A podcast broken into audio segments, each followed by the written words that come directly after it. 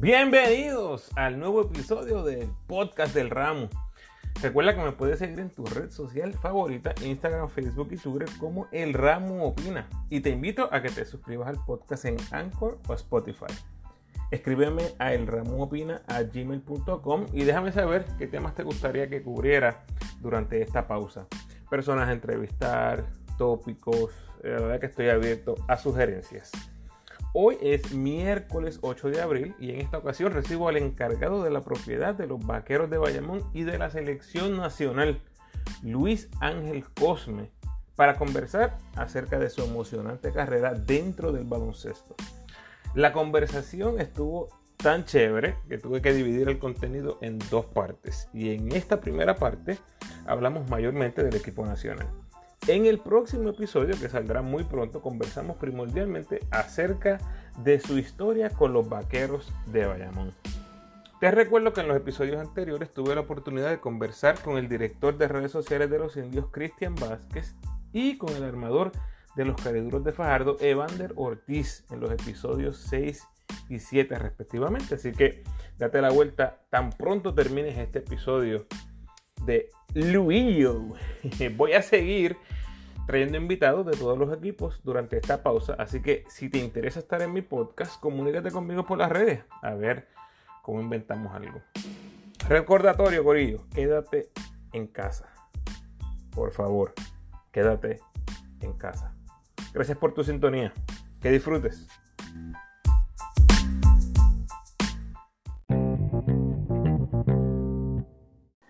Una de las cosas que más me fascina es hablar del equipo nacional. Ustedes me conocen, gente.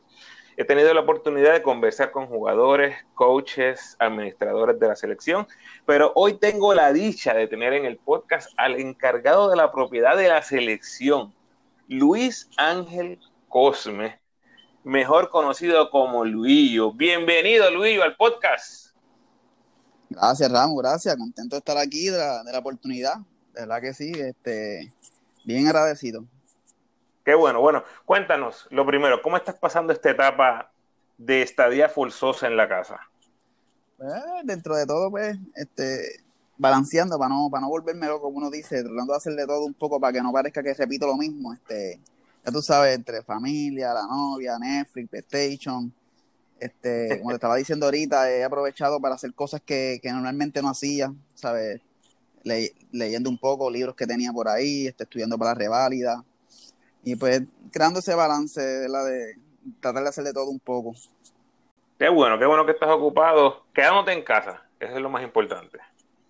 Eh, tu perfil de redes sociales, Luis, dice que eres campeón, medallista de oro, plata y bronce, todos lavando uniformes y medias. Ninguno como jugador. La pregunta obligada, Luis, ¿cuál es el detergente preferido del equipo nacional? Uf, bueno, pues, bueno, eh, en verdad el mío, porque ellos no saben con nada lo que yo uso, tú sabes. Pero, pero a ver si sabe un auspicio. A mí, a mí, me gusta el Game, el, el marca Game, que es el, el que es color verde. Creo que es un olor bastante fuerte que, que me brea con, con esos olores fuertes también, valga la redundancia. Bueno, oye Luis, eh, trabajas alrededor de baloncelistas todo el tiempo. ¿Le metes al básquet? ¿Cómo es tu juego? Le meto, bueno, ya no juego tanto como antes, pero le, le, metí ya, jugaba bien y como todo blanquito, ¿sabes? Este, soy un buen tirador, ¿sabes? Con tiempo y espacio, como todo blanquito, este, pero sí, ya después de viejo, pues me, este, me encargo más como de repartir el balón, pero juego bien, ¿sabes? Sin echármelas, pero no soy, o sea, no soy gran cosa, pero no soy malo tampoco, sé jugar baloncesto, puedo, puedo jugar, puedo jugar. Un, un de nieve, un juego de nieve. Eh, sí, pero ahora, ¿sabes? Este, después como que me decido más como que defiendo un poquito más, o sea, all around. Ahora soy un all around, pero sí, puedo jugar, puedo jugar, pudo jugar. No voy a hacer un boquete en una guerrilla. Está bueno. Oye, hay que apuntarnos eso, una guerrilla, a, ver, A, ver cómo es ese juego. Pero bueno, Luis, has trabajado en el equipo adulto, has trabajado selecciones menores, has viajado el mundo. Yo tienes que tener bien claro que yo te tengo envidia, envidia pero de la buena. Tú tienes un trabajo, Luis, que yo pagaría por hacerlo. Cuéntame ¿Cuándo empezaste a trabajar directamente con la selección y cómo sucedió ese primer acercamiento? Mira, pues yo empecé a trabajar con él en el 2009.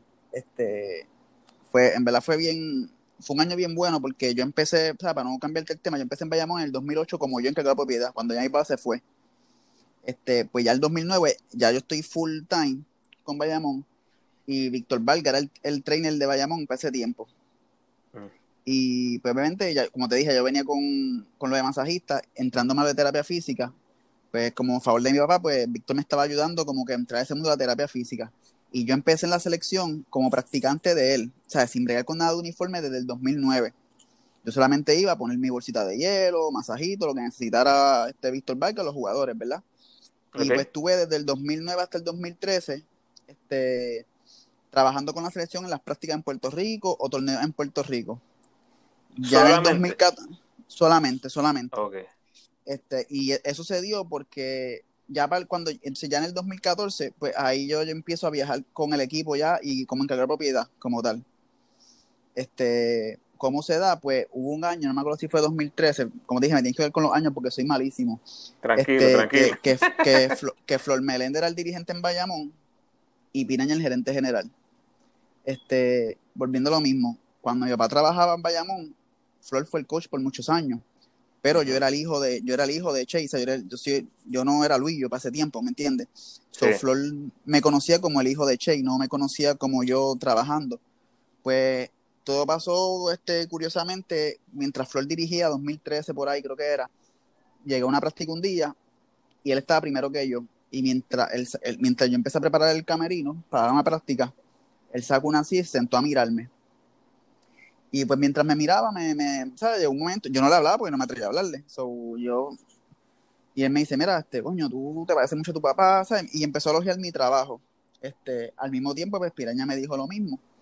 Y como que de ahí fue que, ¿sabes? Yo no hice el acercamiento. Ellos como que me, les gustó mi manera de trabajar, o vieron, ¿sabes? Mi, mi trabajo. Y pues por ahí empezaron a tratar de, como que de, de buscarme la oportunidad en la selección pasa lo que pasa con Flor en la selección, que, lo sacan, y, y, Piraña me llama y me dice, mira, ahora va a haber una reunión aquí, este, obviamente van a haber unos cambios, voy a poner tu nombre, o sea, voy a tirar tu nombre en la mesa y a ver qué pasa. Y nada, este, ponen el nombre mío y me llama al rato y me dice, mira, buenas noticias, este, te van a dar la oportunidad, esto, lo otro. Me, me, me, me leyó la cartilla, ¿sabes? Me metí un miedo brutal porque... ¿En qué sentido? ¿En qué sentido? Pues en el sentido de como que no puede, no, este, este, este trabajo, pero me dice como que mira, este trabajo, ¿sabes? Bien serio, aquí hay, ¿sabes? Muchas estrellas, tienes que, no, tienes que tratar de no mantener la amistad con todo el mundo, ¿sabes? Enfocarte más con los, ¿sabes? Como que básicamente lo que me dio a entender era como que, viste, no sé si era por problemas anteriores con otras personas, pero básicamente lo que me entender era como que yo tenía que hacer mi trabajo y no podía tener, tratar de tener amistad con los jugadores, yo dije, coño, en mi mente dice, coño, está bien difícil porque en mi trabajo, el, más que comparte un staff con los jugadores soy yo, porque yo lo con sus cosas personales. Tú sabes, si hay alguien que está más horas en la cancha que el jugador, soy yo. So, Muchas veces yo soy el que más habla y más comparte con el jugador, tanto en lo laboral como en lo personal. So, Es bien difícil tú decirme que no tengo una amistad con un jugador. So, y nada, pero y me dijo eso y desde el 2014 pues ya empecé yo como que full time a, coger las prácticas y hacer los viajes. Bueno, háblanos un poquito de esa relación con el equipo nacional. Eh, no sé si tienes idea cuántos torneos has ido a estas alturas o, o, ya perdiste la cuenta. Perdí, es, que bueno, ¿verdad? Es, irresponsable. En el zona sí es irresponsable con eso porque no es que lo he tomado for granted, como quien dice. Sí. Pero en los últimos años, como se me atropella todo con, las, con, la, con, el, con el BCN, pues, pues, no, no llevo el conteo, ¿me entiendes? Pero, o sea, he ido, he ido, creo que he ido a todos menos, menos una Olimpiada. Ok. ¿Tienes una relación contractual? ¿O cómo es que se trabaja ese asunto? ¿O, o es torneo a torneo? Torneo a torneo. Perdón, en mi caso es torneo a torneo. Ok. Bueno, Luis, vamos al día del juego. Vamos a ponerle por ejemplo, el juego del, por el pase a la segunda ronda en el Mundial de China, ¿ok? El juego ante Túnez. Vamos a viajar o vamos a ver todo lo que tú haces. Llévanos a través de todo lo que tú haces. Comencemos antes del partido. cómo empieza tu día o qué responsabilidades tienes. O a lo mejor empieza el día antes. No sé. Sí, Cuéntanos. Yo, soy un poco, o sea, no, sé si ansioso o me pongo nervioso, pero me gusta estar adelantado a lo que, a lo que, a lo que va a pasar el otro día. So, siempre estoy encima de piraña, este, como que mira, que hay mañana, cuál es el schedule de mañana, qué hora esto, qué hora lo otro, porque eso me permite a mí saber cómo yo voy a trabajar. Por ejemplo, si al otro día hay juego y no hay shoot around, pues me da una flexibilidad de que el día antes, pues quizá no tenga tan, tan ajorado como si tuviese un shoot around. O sea, eh, así mismo con las cosas que le voy a entregar a los jugadores. Si, el, si hay shoot around, tengo que decirle al jugador, mira, te voy a entregar unas cosas, lo que te vaya a poner ahora en el shoot around, no lo puedo usar para el juego porque no va a estar ready. So, la preparación comienza desde el día antes. Este... El, día que, el día que hay juego, Luis, ese día que hay juego por la noche, por la mañana, tú eres el primero que te levantas, tú eres el que tiene que darle los uniformes en, los cuartos, tú este, los esperas en un sitio, ¿cómo es, cómo es eso? Este, me levanto más o menos al mismo tiempo que ellos porque trato de tener todo el día antes. El día, el día antes trato de tener todo ready. Porque eso me da a mí, como mentalmente me siento que no, me va a dar el margen para que no se me quede nada. No me gusta hacer nada si la a salir a las 10 de la mañana del hotel, no me gusta ponerme a hacer cosas a las 9 y media porque en, en, ese, en, ese, en esa prisa pienso que algo se me puede quedar. Sobre el día antes todo está preparado. Este, y de ahí sale, lo cuento 70 mil veces, sale todo preparado para la cancha. En la cancha se entrega todo. ¿Qué pasa si falta algo, Luis? ¿Qué, ¿Qué, pasa si falta una camisa, que si falta un pantalón? Bueno, no sé si puedo hablar malo, pero aparte del, del, del, del de, como yo me pondría, porque yo, yo me pongo, o sea, yo soy bien serio con mi trabajo, yo me molesto bien, ¿sabes? Yo hago las cosas para que no me salgan mal. So, ¿Qué pasaría? Pues nunca ha llegado el nivel de que hace una camisa, pero si se han quedado tenis o cosas así, pues se manda alguien al hotel a que se busque. Claro, obviamente, mientras más tiempo, mientras más rápido te des cuenta que falta algo, pues se resuelve. Este, Pero, ¿Quién, yo, ¿quién lo busca? ¿Quién, pues puede ser ¿quién busca esos tenis? Mayormente el atache te asignan una persona que está a cargo de, del equipo, o sea, ya un voluntario del torneo, y casi se, manda, esa persona. Este, pero en cuestión de los uniformes, que de las cosas que yo cargo para el jugador, yo las entrego en la cancha por eso mismo. Porque si yo te la entrego en el hotel, en el cuarto, puede ocurrir eso, ese, hay ese chance de por ciento de que el jugador cuando coja el uniforme para llevárselo, se le quede algo. Pues para que eso no suceda, prefiero yo entregarlo todo en la cancha. So, yo lo, los, uniformes ya llegan a la cancha, los llevo yo en la boba con ellos, ya están preparados con todo por dentro. Sobre es cuestión de abrir el bulto y repartirle a cada uno su uniforme. So, todo se reparte en el juego y se recoge después del juego automáticamente.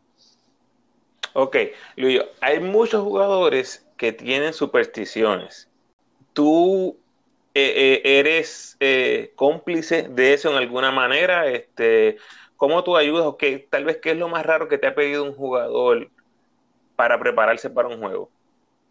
Sí, soy cómplice. Llega, llega el momento que hasta el sol de hoy, este, hasta yo, hasta yo creo en eso. O sea, quizás no tanto como muchos que, lo hacen desde lo que comen hasta lo que desayunan, lo que almuerzan, lo que cenan. Yo, lo, yo por lo menos en lo personal, es en lo, en lo que me pongo para trabajar. So, yo me pongo lo mismo. So, yo enfatizo al jugador también como que si usamos las medias color blanca, nos quedamos con blanca hasta que perdamos. Tú sabes, hay, muchos que, hay muchos que van más allá. Hay muchos que van desde el licra, desde las tenis. Tú sabes, este. Diferentes cosas. Cada cual tiene sus diferentes cosas. Hay otros que no creen en nada.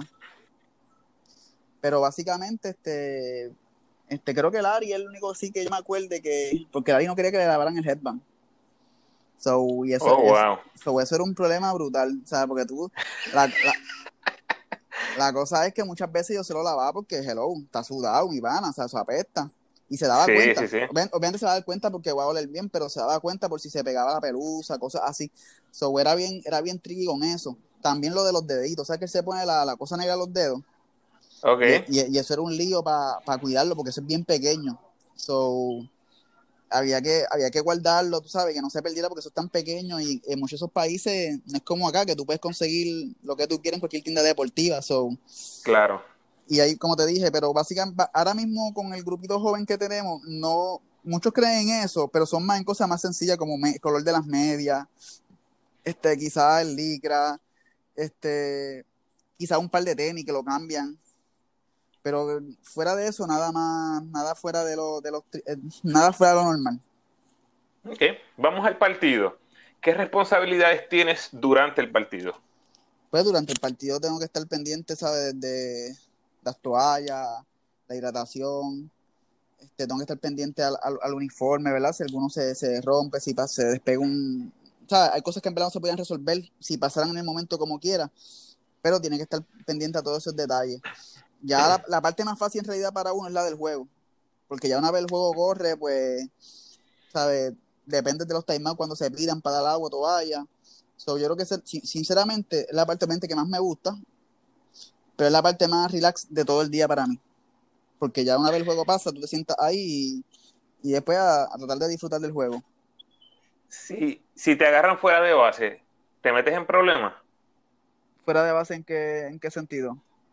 Que pidan un timeout y tú estás allá eslembado en otra cosa o hablando con un camarógrafo o qué sé yo, eh, algo, algo así pase. Me puedo, me puedo meter en problemas. Sí, me puedo meter en problemas, pero no, pero no pasa, porque yo trato de, de, de, evitarme esos problemas. En realidad, como te dije, la parte más difícil de nuestro trabajo es antes y después del juego. Antes, porque te digo la verdad, porque te digo, en la selección es muy diferente a, a, BCN. O sea, en la selección el, el trabajo es un poco más ajorado.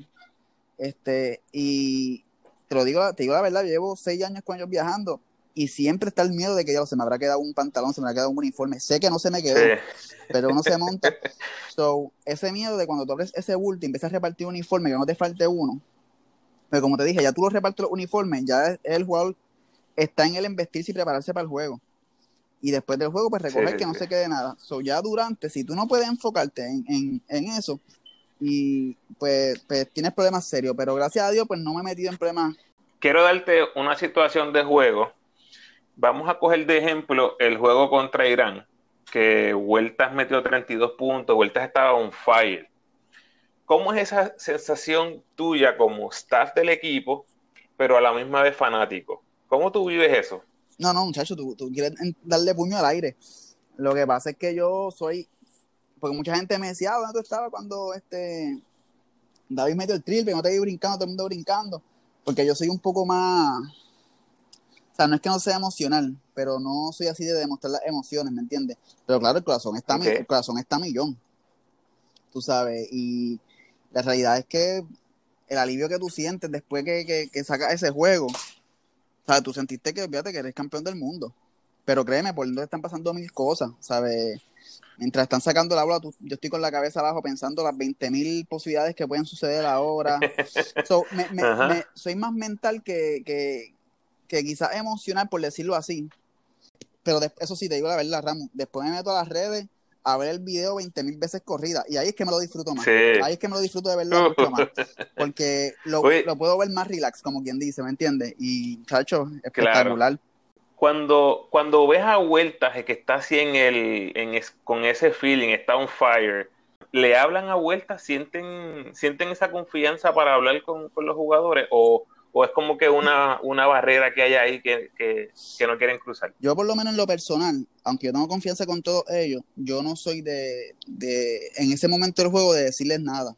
Yo sé que quizás muchas veces, yo sé, estoy seguro que quizás a mí no me van a decir nada por ser Luis o por quizás la amistad que tengo con todos ellos pero respeto ese espacio, que quizás eso es lo que ha hecho, ¿verdad? Tener tan buena relación con todos ellos. Respeto ese espacio, no les voy a decir, y ¿saben? en cuestión de eso no les voy a decir nada. Solo dejo, le dejo, lo dejo en su, en su flow y me lo disfruto porque sé cómo él se prepara y sé cómo él trabaja. So, tampoco me sorprende que él haga todas esas cosas, ¿me entiendes? So, simplemente me, me he hecho patria y me convierto en fanático. Al único que sí le puedo decir cosas en un timeout o, o aparte por la confianza es a Mujica ¿sabes? Porque lo conozco del 2009 y hemos estado juntos en muchos torneos y, y en un montón de años y ese es como mi hermano. a él pues sí me atrevo a decirle cosas, pero no, pero no decirle cosas de corregir, sino le digo, papi, sigue tirando que la va a meter. Pero fuera de eso, de decirle cosas del juego, los dejo tranquilos. Porque soy el fanático número uno de Mojica, ¿sabes? En el sentido de que yo sé que estoy con la selección, pero si hay un vaquero en la selección, ¿sabes? Eh, eh, ese es el tuyo, ese, es el tuyo. ese es el mío. y, y, y, si hay alguien que, si hay alguien que yo quiero que juegue bien, es un vaquero en la selección. So, cuando Mojica metió ese, cuando Mojica metió ese canasto para ganar, el primero celebrando era yo. O sea, el tipo más contento ayer era yo. Pero en cuestión de X y cero, no les voy a decir nada, no, ¿sabes? Obviamente les voy a dar apoyo pero de, de, hablar, de verbalmente, porque hay muchos jugadores que no les gusta, o sea, simplemente es dejarlo en, en la zona tranquilito y no los toques, déjalos quietos ahí, que, que a veces ni agua te van a pedir. Luis, si hay alguien gritándole pestes a los jugadores, tú sabes que esto es algo bien común en, en el, dentro del baloncesto, es algo que, algo que se da. Pero tú sabes que siempre hay gente que se pasa, ¿no? Que, que llegan al insulto, a, a lo personal. ¿Cómo, ¿Cómo, tú manejas ese asunto personalmente? No, mira, eh, te, te, te, voy a ser sincero, personalmente a veces uno se ríe, porque son bien creativos. So, en, muchos de los casos, hasta los mismos jugadores se ríen por la creatividad que tiene el fanático muchas veces. Yo creo que ya ha llegado al punto ya que no es tanto como antes, que se toma tanto personal. Este, yo creo que se ofende más cuando es un ataque más personal, no solamente sea ellos, sino hacia un familiar o algo. Pero si es cuestión de juego, yo creo que ya, te digo, no he visto tanto jugador que se moleste tanto como que para... Te digo, muchas veces nos reímos en el banco por la creatividad. Pero en cuestión de yo manejarlo, mira, pues nada, tú lo más que tú vas a hacer es darle un, un padding de back al jugador como que tranquilo, porque la realidad es que los jugadores lo escuchan. Tú sabes, por más que ellos traten sí. de no este, reaccionar, ellos porque se escucha, hello, ¿sabes? Muchas veces se escucha. Pero lo más que tú puedes hacer como, o sea, tú, a, mí, a mí esto, esto no se me olvida y tengo que darle crédito y tengo que mencionar el nombre, Nelson Colón. Me dijo, el día que tú discutes con un fanático te conviertes en uno. So, mm. y él me dijo eso y le voy a dar crédito aquí porque me lo dijo él. ¿sabes? Y, y, fue, sí. y, fue, y fue, su, fue, su, quote, como que el día que, tú, el día que tú discutes con un fanático te conviertes en uno. So, fuera de tú darle un pad al, al, jugador o a la persona y como que, ah, tranquilo, fuera de eso, pues en verdad no puede hacer nada porque, pues, aunque uno no piense que esté de acuerdo con el fanático, porque se le fue la mano a esto, pues, eh, lamentablemente se ha convertido en algo que es parte del juego y, pues, no puedes caer en ese, en ese pescado como uno dice. So, fuera de eso, darle apoyo y decir el tipo, no, tranquilo, uno no puede hacer mucho más en realidad. Y como te dije, en muchos de los casos nos reímos de, de, lo que dicen porque son bien creativos, mano, ¿sabes? Y uno se... Claro. ok, vamos a, después del partido, ¿qué responsabilidades tienes, Luillo? Bueno, después del partido, tengo que asegurarme de que todo esté, esté recogido, que no quede en, en, este, nada en ningún locker, que no quede, ¿sabes? Nada en el camerino, nada en la cancha. Volvemos a lo mismo en la selección pues mucho más fácil porque simplemente recoger los uniformes, porque lo demás pues está el, lo del torneo que se encargan ellos de recogerle el resto.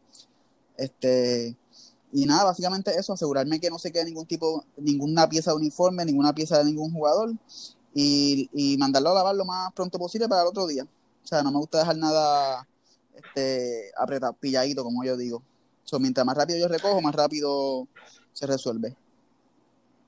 ¿Tu rol cambia en alguna manera después de un juego como el de Irán, por ejemplo, que es un juego bien emocional, bien emotivo, que, que ganamos, versus un, versus un juego como el de Serbia, tu rol como que, eh, no sé si eh, te vuelves como consejero, como paño de lágrimas en cierta manera. No, hay, hay un cambio en, entre el resultado del, de, del juego. No, sí, hay, no, siempre hay un cambio, siempre hay un cambio, creo que de ánimo, porque obviamente cuando tú ganas, pues primero no quieres, no quieres hacer nada, lo que quieres es celebrar la victoria.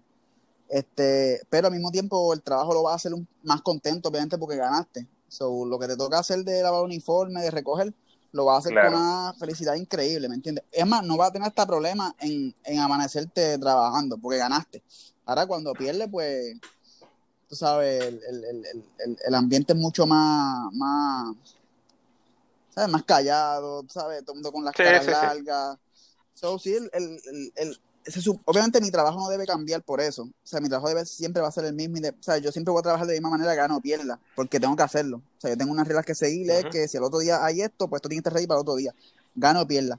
Pero claro. sí, el, depende del resultado, pues tu ánimo afecta porque obviamente lo hace, ¿sabes? Como que aborrecido, por decirlo así. Y sí, uno, uno sirve de consejero porque obviamente el jugador te va a dar, no las quejas, pero te va a decir como que, diablo, coño, pasó esto, lo otro, y pues o sea, uno tiene que dejar el fanatismo al lado y en vez de decirle, pues, si tú botaste la bola siete veces, chico, ¿sabes? Pues, como, tú sabes, claro. ¿me entiendes? Como que, que, que, que, tú botas la bola siete veces y esperas ganar, no, no joda. Pero no, pero sí, sí, ¿sabes? Es un, es un balance, sí, de, pero definitivamente tienes razón. Es, es mucho más de consejero, cuando, cuando se pierde, pues es mucho más de consejero que, es como yo digo, Ramu, cuando tú ganas, este, el, sucio tú lo echas debajo de la alfombra y, y porque de, las victorias no se aprende nada, ¿me entiendes? O sea, tú ganaste y todo lo malo que pasó lo metes debajo de la alfombra, como lo sucio, va, y no le haces mm. caso. Cuando tú pierdes, pues ahí es que se habla más del juego, porque al perder, pues, es inevitable que tú hables del juego, ¿me entiendes? Porque obviamente perdiste, viste lo que pudiste ser diferente. Cuando ganas, pues muchas de esas cosas pasan, pasan desapercibidas porque pues ganaste. So, no importa lo que hice mal, gané como quiera.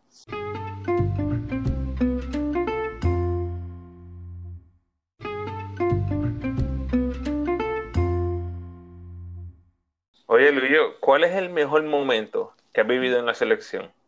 Mira, pues para no, para no cambiar, o sea, para no ser clichoso, porque obviamente cuando uno gana medallas de oro, bla, bla, por lo menos en lo personal, este, yo diría que en el 2009, cuando yo fui como practicante, no tenía que ver nada con los uniformes, este, no sé si fue una tuto marchán o, yo creo que fue una tuto marchán lo que yo trabajé, antes de que ellos se fueran.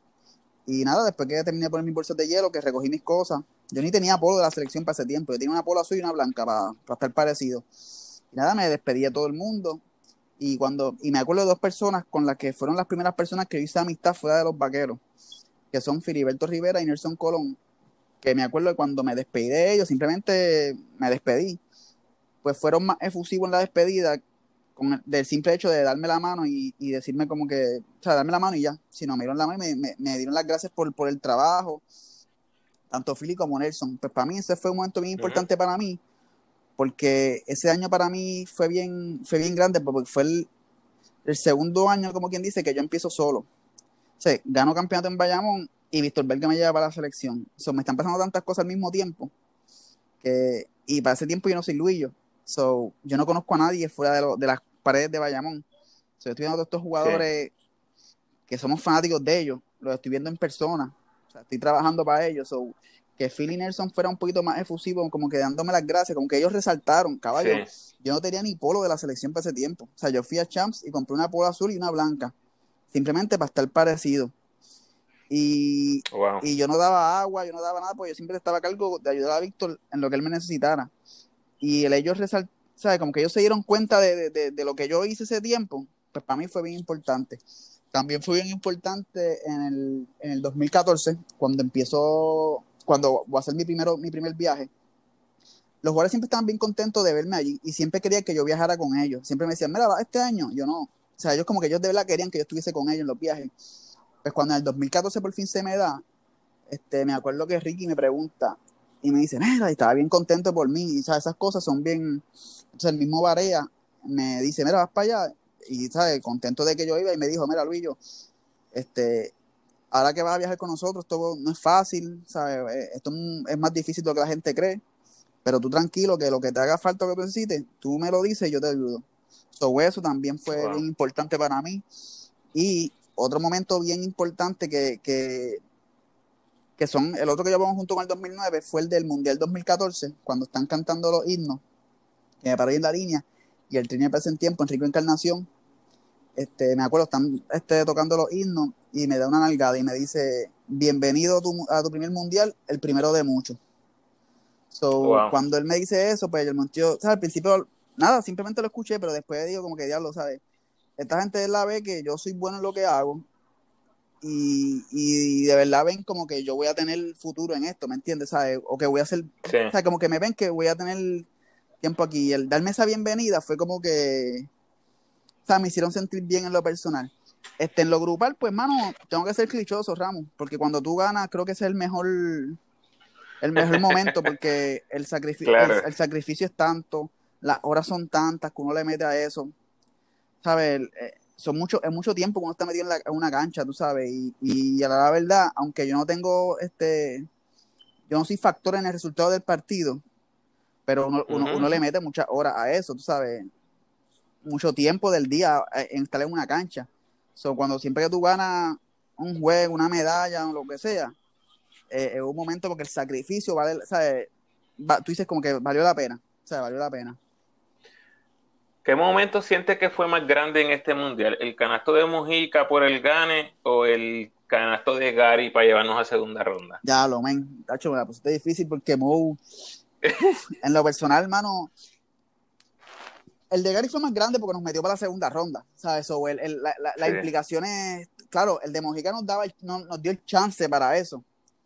Exacto, eso ser lo que te iba a decir, exactamente. El de Mojica me da el chance y obviamente lo mete Mojica. So, ¿sabes? Pero obviamente, mano, Gary, eh, Gary no metió segunda ronda. So. Sorry, Mo. Yo amo a Mo y créeme, yo era si había alguien contento porque él metió ese canasto, era yo. Pero si él no lo metía, yo creo que me iba por overtime. So, so, o sea, tenía el chance como quiera de, de, de, ganar en overtime. Y el de Gary, pues nos pasó segunda ronda. Yo creo que las implicaciones del canasto de Gary, pues, fueron, obviamente son mayores, tú sabes. So, el de Gary fue violento. No, fue otra cosa. Te escucho hablando de, de tus primeras impresiones y cómo el, el, el, acercamiento ¿no? que te hace Filiberto y Nelson Colón te marcaron. Y no lo había visto así hasta ahora. Y me parece, Luis, que en lo que yo hago tiene muchas similitudes con lo que tú haces, porque yo resalto en mi trabajo, ¿no? El, las cosas que están haciendo los jugadores, lo que, eh, los logros que están haciendo.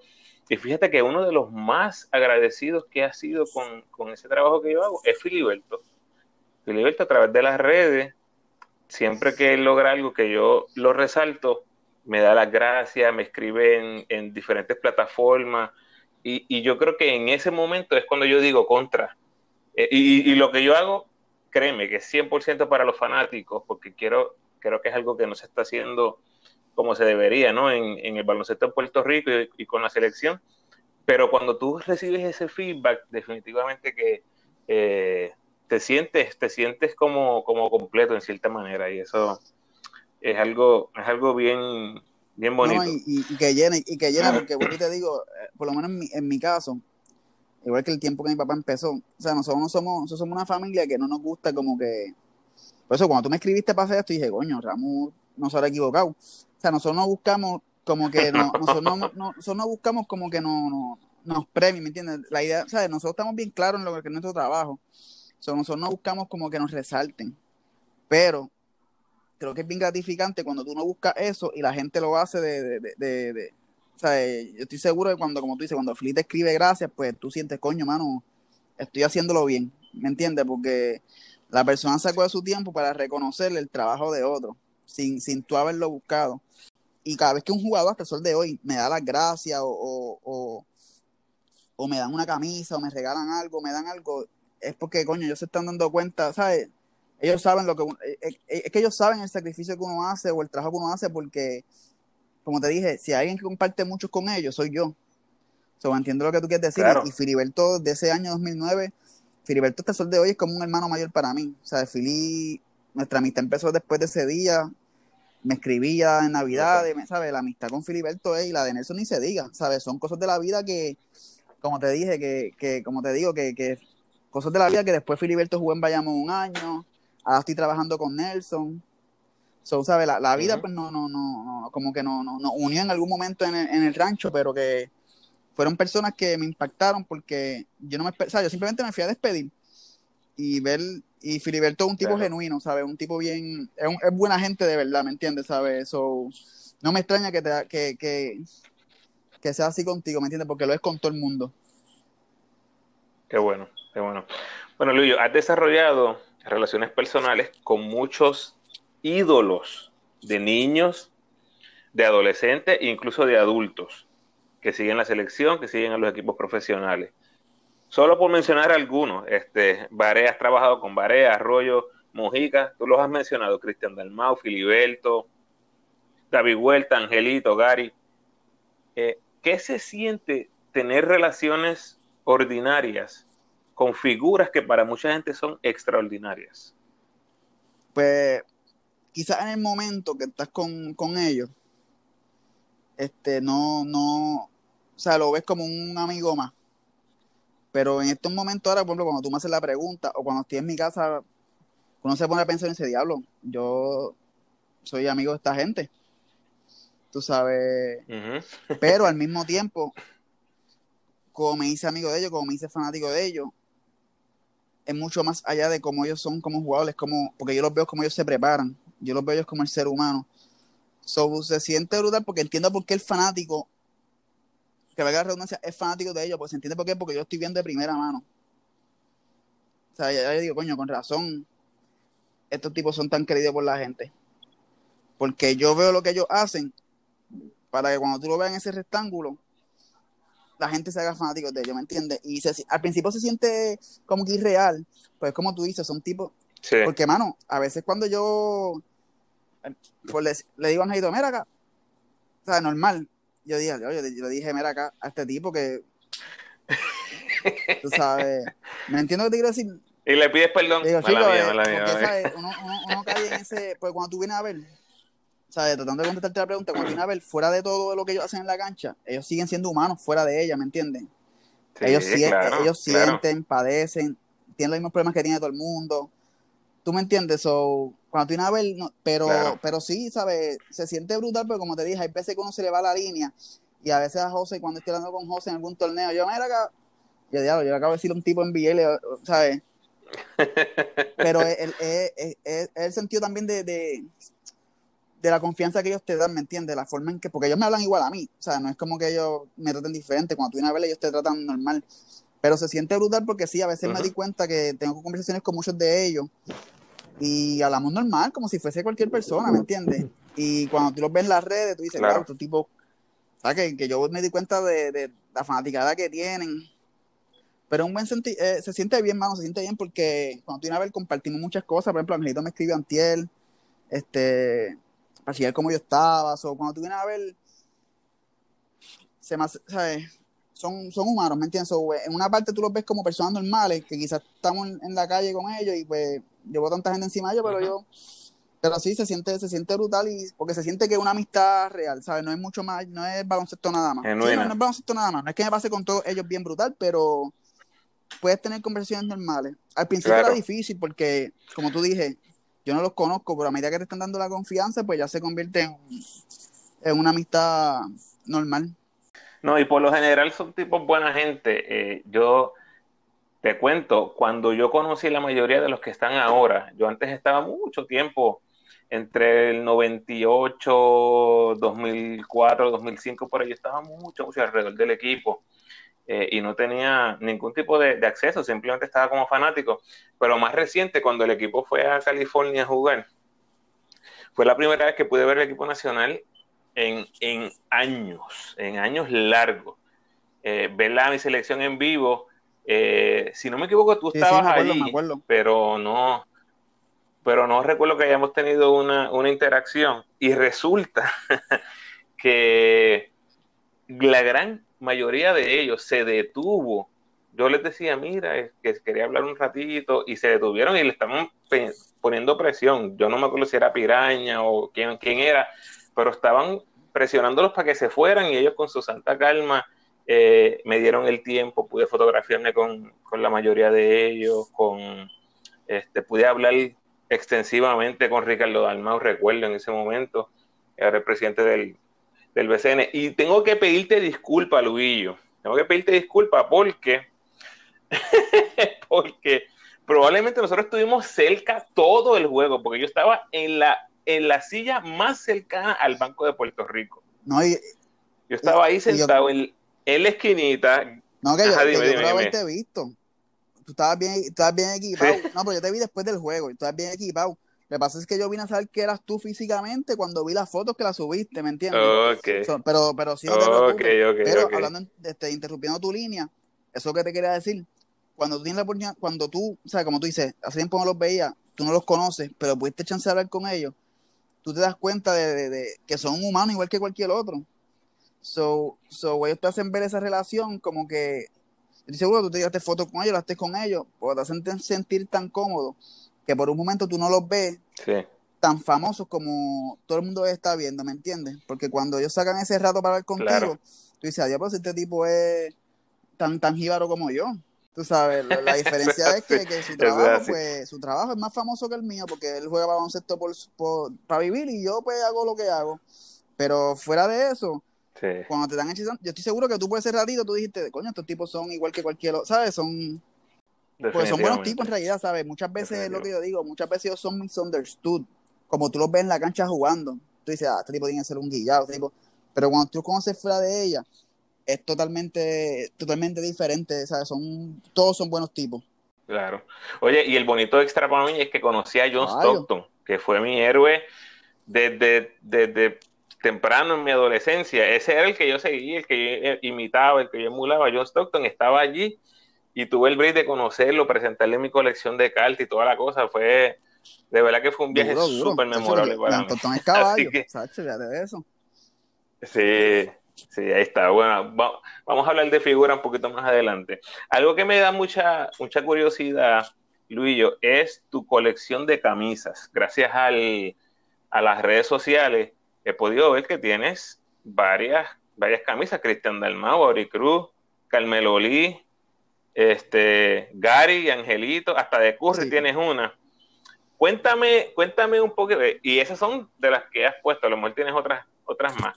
Cuéntame cómo trabaja eso. ¿A quién decides pedirle una camisa autografiada o sale de ellos? ¿Cómo, ¿Cómo es ese proceso? Cuéntame. Pues es, es, mixto, es mixto. Todo, todo, todo empezó en el 2009. Este, empecé con voleibol porque cuando estaba entrenando de terapia física, las vaqueras tenían equipo ese tiempo. nosotros compartíamos cancha con ella. Y una de las jugadoras, Michelle Cardona, se lastimó la rodilla. Y pues como quien era, yo empecé como que a practicar con ella la, terapia, la rehabilitación. Y pues nada, y la rehabilité, la rehabilité y de parte de ella, ella me regaló, yo creo que yo se la pedí, no me acuerdo. Y ella me la regaló y me la dedicó, como que gracias por ayudarme con la rodilla, o sea, me la dedicó. Pues ya se la pedí yo. Entonces la, de, la otra fue la de Cristian. La de Cristian yo se la pedí también. Y él me dio la de la selección de ese año 2009 que yo trabajé con ellos. Y la otra, pues básicamente, pues depende del jugador, ¿me entiendes? Por ejemplo, en el caso de Curi, pues tengo que pedirle a yo porque no sabe quién diablo yo soy. So, so ahí en el fogueo del 2014, pues yo, esta historia es dura porque este ramo, yo, yo, yo, yo cogí, yo tenía un pana que viajó y le di 100 pesos y le dije, mira, tú bailas a la NBA Store y tú con los 100 pesos, yo no sabía a quién yo iba a ver Estados Unidos, porque nosotros no compartimos, nosotros, nosotros no compartimos hotel. So, yo no los vi, nosotros no los vimos a ellos hasta que ellos llegaron a la cancha. Hay muchos de los otros países que compartimos hotel, so, ahora, en China, pues obviamente nosotros almorzábamos con los de Serbia, con yo, yo, veía a Jokic todo el día, pero con USA yo no veía a nadie, ¿me entiendes? Yo le dije, chamo, que te voy a dar 100 pesos, tú vas a ir a la NBA Store y me vas a comprar, no jerseys, porque son más caras, me vas a comprar t-shirts con 100 pesos, lo que te dé 2, 3, 4, lo que puedas comprar con 100 pesos. ¿Y de qué jugadores? De los que estén en USA, olvídate de eso. Yo me encargo después del resto. y pues nada, entre eso pues, me, me, me, compró la de Curry. La de Curry se dio básicamente, este, después me molesté porque José me dice al final, coño, me hubieses dicho y yo, y yo, y yo te metí el camerino. Y yo, coño, como, me lo dices después de, me lo dices después. Claro, también es culpa mía porque en ese año es mi primer año. yo no tengo la confianza de decirle a José, mira, José, este, acuérdate, que me, acuérdate lo que te conté al principio, que ellos me metieron miedo de que, de que no podía tener relaciones, de que no podía tener amistades. o como yo voy a pedirle a José, mi primer año, mira, José, méteme, tengo que pagarle camisas de USA. Nada, se acaba el juego y, y, para la conferencia de prensa se llevan a Barea y se llevan a Curi. Pues yo lo que hice fue, está bien, ellos tienen que regresar juntos. Tienen que regresar juntos.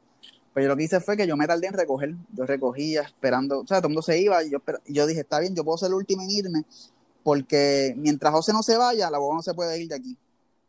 So, básicamente lo que hice fue eso. Me quedé con la camisa en la mano y esperé que, que él bajara con, con, con, con, la seguridad y con el dirigente USA y José con, con nuestro coach. Y, y, pues ahí le pedí, le pedí la foto y le pedí esto. Y la de Carmelo, la de Carmelo fue, ellos, en, no me acuerdo qué año fue, en Puerto Rico, ¿sabes? Que era hacer torneo de golf.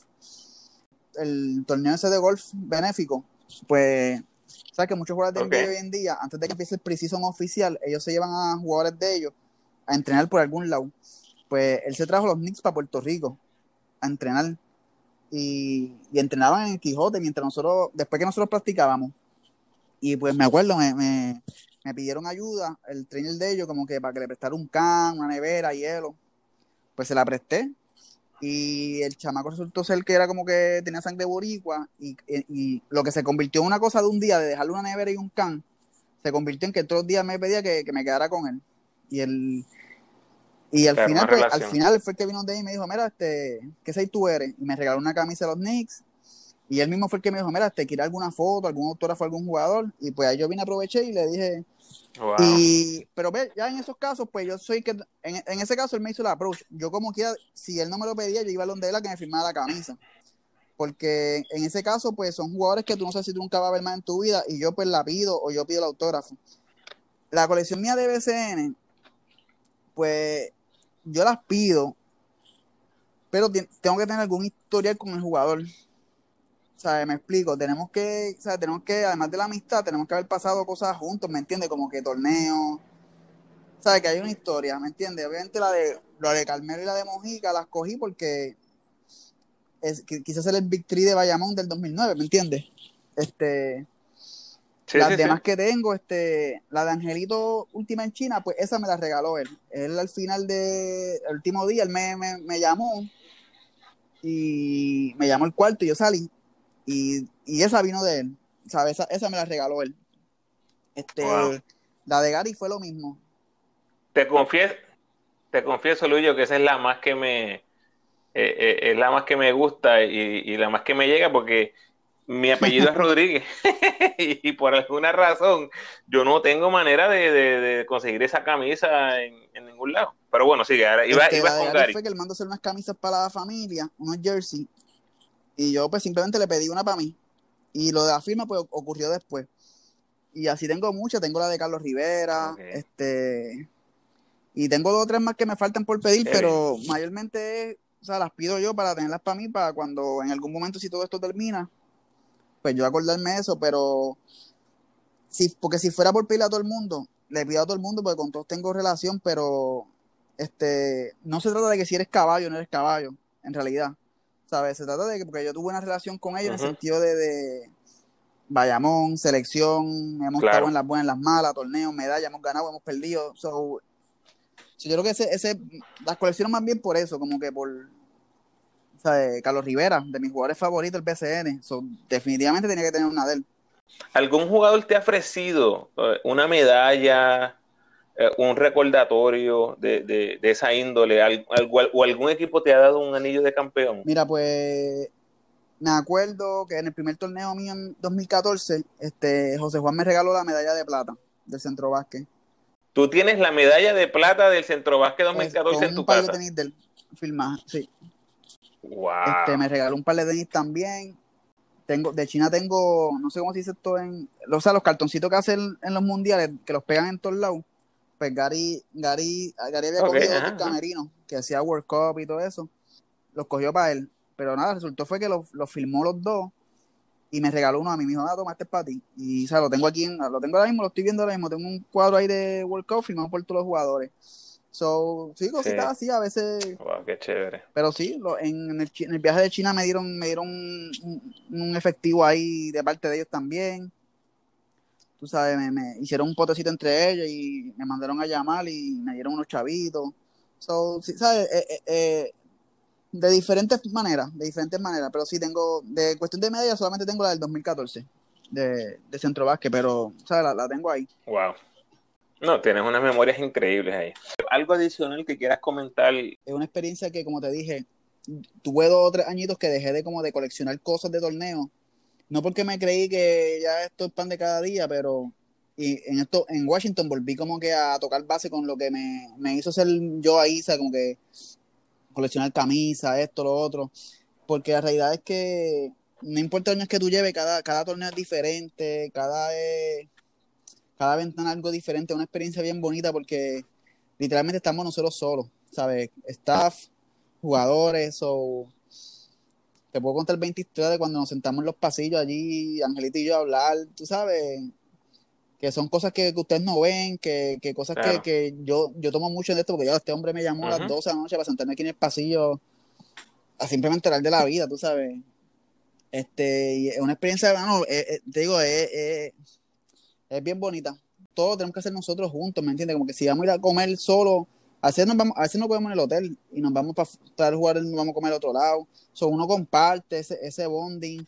Este, también en cuanto a, a, la fanaticada, hecho la vibra es bien diferente, este Ramos, tú sabes, tú, es lo que le decía a mi novia, estaba loco porque ella fuera para el juego de la ventana, porque le dije, tú tienes que sentir esto, tú sabes, aquí no hay vaquero, no hay pirata, no hay león, no hay atlético, es todo Puerto Rico, yo creo que eso es lo que lo hace bien, bien, ¿Sabes? Te digo, y no solamente lo, te lo digo yo, te digo, pregunta a cualquier jugador, y no hay mejor feeling que, que ponerse esa camisa porque, como te dije, ya no hay leones, no hay vaqueros, no hay piratas, no hay atlético, no hay capitán. Eh, es todo el mundo por lo mismo y, y, tú lo notas también. Quizás el fanático no lo ve, pero en el hotel, ¿sabes cuántos jugadores me han llamado ir al cuarto a hablar, a ver televisión, a ver tonterías? ¿Sabes? Eh, eh, digo, la experiencia, ¿sabes? Quizás como tú dices, puedo repetir el país 20 veces, pero la experiencia siempre es diferente, ¿me entiendes? So, eh, es una oportunidad que agradezco siempre que la tengo, porque siempre pienso que es como que la primera vez. No importa por cuánto tiempo como la hago. No es como vayamos, que vayamos ya es como levantarme y lavarme la boca. Este, por, lo, por, el, por, la, por la trayectoria, ¿me entiendes? De mi papá a la mía. O sea, la selección, siempre que, siempre que me llaman para empezar a practicar, es como si fuese el primer día de trabajo.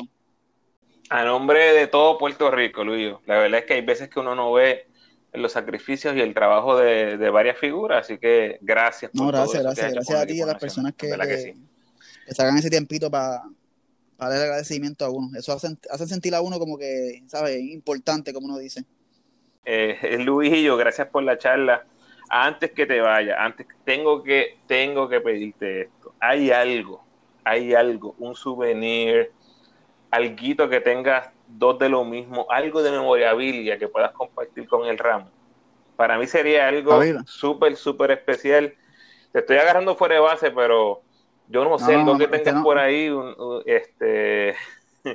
Papi, fuera, fuera de base me agarraste cuando me invitaste a hacer esto, que yo, no, o sea, yo nunca he hecho nada de esto. O sea, caballo, usted yo le debo la vida. Lo que usted quiera, usted, papi, algo se consigue, papá. Usted tranquilo. algo encontramos. Algo encontramos. Usted tranquilo que usted va a tener su, tengo dos de lo mismo, tres de lo mismo, tengo 20, ¿sabes? Usted tranquilo, que eso lo, cuadramos fuera del aire, como uno dice. Perfecto, perfecto. Tranquilo, papá. Y tú más que nadie sabe que este tipo de cosas, el valor que eso tiene para nosotros es, sentimental, es, es, realmente... Yo llevo coleccionando cositas desde, desde el 97 o 98. Ojalá tengamos la oportunidad en algún momento para sentarnos y, y enseñarte todo lo que yo tengo, las libretas y todas esas cosas pero indudablemente es, un valor emocional. Si yo le enseño esas libretas a cualquiera en el mundo, no significa absolutamente nada. Si se las enseño a fanáticos del equipo nacional, es, los ojos le, le brillan, es, otra cosa. y, especialmente cuando ustedes están viviendo fuera. O sea, créeme que me he dado cuenta en las ventanas, cuando viajamos a Estados Unidos a jugar, mira, algo que me sorprende a mí y a los jugadores es que cuando nosotros estamos, o sea, fuimos a Washington, fuimos a California, cuando estamos por la calle, no vemos, no vemos a nadie boricua. No vemos ni una bandera. Ahora llega el, día, llega el día del juego. Y es como si tú seas Roberto Clemente. ¿Sabes? So, eh, que es lo que yo estaba explicando a la gente de acá. ¿Sabes? Que para ustedes, sin, significa, no, sin quitarle ¿verdad? el significado a la gente de acá mismo, pero ustedes valoran mucho más la isla cuando obviamente están afuera, porque y más cuando llevan años viviendo por allá que se ve lo que, lo que han perdido. Eh, quizás ese día de juego para ustedes es como volver a tocar la isla. ¿sabes? te entiendo perfectamente y créeme que no hay ningún problema. Yo después nos podemos dar, o sea, después te enseño un par de cositas y a ver qué podemos hacer y qué te puedo enviar. no hay problema, caballo. Bueno, Luillo, ¿cómo te pueden seguir en las redes? Este diablo, creo que en Instagram es THE Luillo con doble L, Di Luillo. Este, en Twitter es The Only Luillo.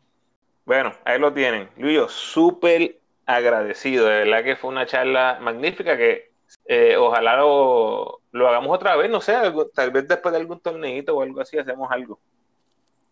No, seguro, no. Gracias a ti por la oportunidad, de verdad que bien, bien agradecido y humilde, ¿verdad? Ante, ante ¿verdad? la, este, ¿verdad? La petición de, aparecer en tu podcast, de verdad que no sabes lo agradecido que estoy contigo y sabes que en lo que te puedo ayudar, lo que necesites, este, cuentas conmigo siempre y, mano, vamos para adelante. Y no, cuando después quieras hacerlo de nuevo me avisa y si hay que meter un jugador o alguien más lo metemos y hacemos algo bien chévere. Claro que sí. Bueno, gracias Luis, hasta la próxima. Stay safe, por favor. Dale, papá. Gracias a ti igualmente. Un abrazo.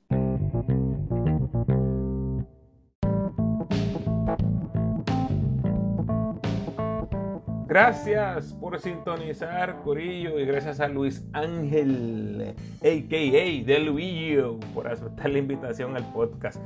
Déjame tus comentarios en el post de este podcast, ya sea en Facebook, Instagram o Twitter. Y por favor, dale like y share para que todos los fanáticos del equipo nacional y del gran Luillo puedan disfrutar de esta divertida entrevista. Recuerda que muy pronto sale la segunda parte, como mencioné al principio. En esa segunda parte vamos a estar enfocándonos en su tiempo con Bayamón y en las ejecutorias de los vaqueros en este 2020, que como todos sabemos tuvo que pausar.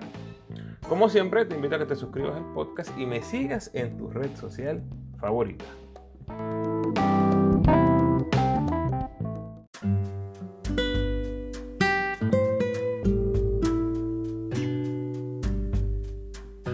El pensamiento de hoy salva vidas. Quédate en casa. Bendiciones.